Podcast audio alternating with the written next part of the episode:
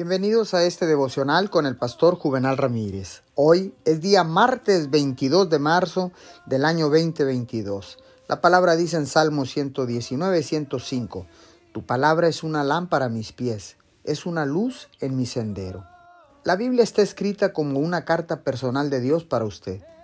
Él le habla, satisface sus necesidades y guía sus pasos a través de su palabra escrita. Él revela su verdad y sabiduría y le enseña cómo vivir. Si no se toma el tiempo para leer y estudiar su palabra, no podemos escuchar su voz de manera clara y precisa. Conocer la palabra escrita nos protege del engaño. Es nuestro estándar más alto para la verdad. Escuchar la voz de Dios sin estar constantemente en su palabra se presta para escuchar voces que no son de Dios. Por eso es tan importante no solo leer su palabra, sino estudiarla.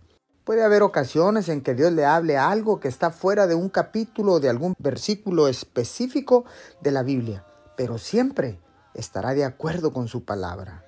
Oremos, Señor, gracias porque tu palabra es un regalo para nosotros. Nos da dirección y alumbra nuestros pasos.